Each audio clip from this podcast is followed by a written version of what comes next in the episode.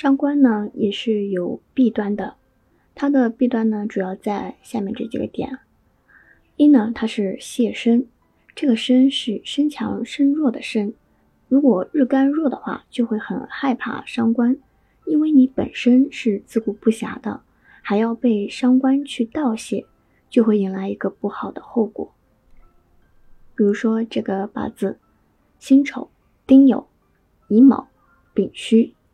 它的日元是乙木，遇到了金的克伐，土的折磨，又是仲秋，这是一个木死令的季节，所以呢很衰弱。然而呢又要去泄出一部分力去帮持丙火，所以就更糟糕。其二是生财，如果财太旺的话，是尤其害怕伤官的，因为财多本身就很难驾驭了，再加上伤官去生财。会更加的头痛，比如这个八字，丙申、戊戌、乙丑、己卯。这个八字呢是土重木蛇，财旺身轻，这个身就不能扛起八字当中的财，可是偏偏还是有伤官，又生了更多的财，所以不好。第三呢是敌杀，身强杀钱，也是怕上官的。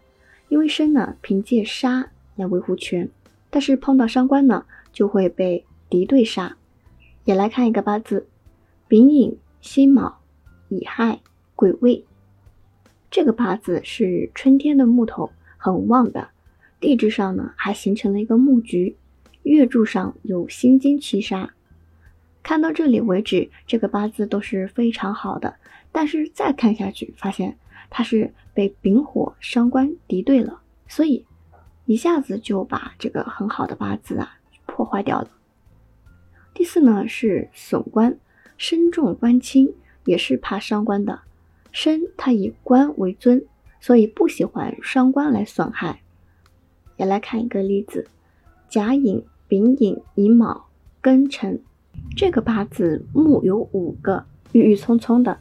全部呢都靠着石柱上的根基正官来伐木成材，可是非常不凑巧，丙火伤官克制了这个根基，所以这个八字就很普通。